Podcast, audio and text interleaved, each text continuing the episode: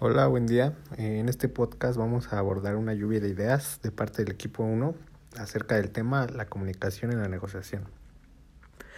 Como bien sabemos, la comunicación es algo esencial que vivimos día con día. En cada momento de nuestro día estamos intercambiando ideas, pensamientos, percepciones y sin darnos cuenta inclusive dentro de esas conversaciones que tenemos durante el día, ya sea en el hogar, la familia, con amigos o inclusive en el trabajo, hacemos una negociación. Por otro lado, eh, el saber negociar y saber decir palabras clave, el saber hablar dentro de la conversación va a definir objetivos que estaremos buscando en pocas palabras. Pues es muy importante el saber comunicarse, ya que sin con la comunicación no hay negociación.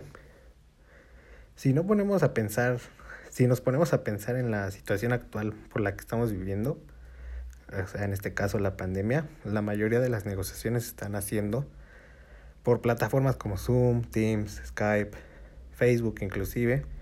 Y es por eso también muy importante tener conocimiento del tema, del tema que se está abordando dentro de la negociación. No podemos llegar a querer negociar si no sabemos nada de nuestro producto o servicio, por poner un ejemplo.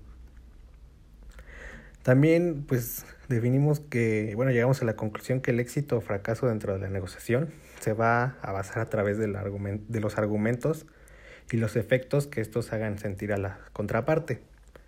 Cabe recalcar que no se va a limitar el intercambio de ofertas y contraofertas dentro de la negociación. Por eso hay que saber reaccionar y pensar antes de hablar. También entre las partes negociadoras, negociadoras entre el emisor y el receptor, Siempre se busca un acuerdo beneficioso para ambas partes. Por lo tanto, la importancia de la comunicación en la negociación se va a asociar al logro de acuerdos satisfactorios.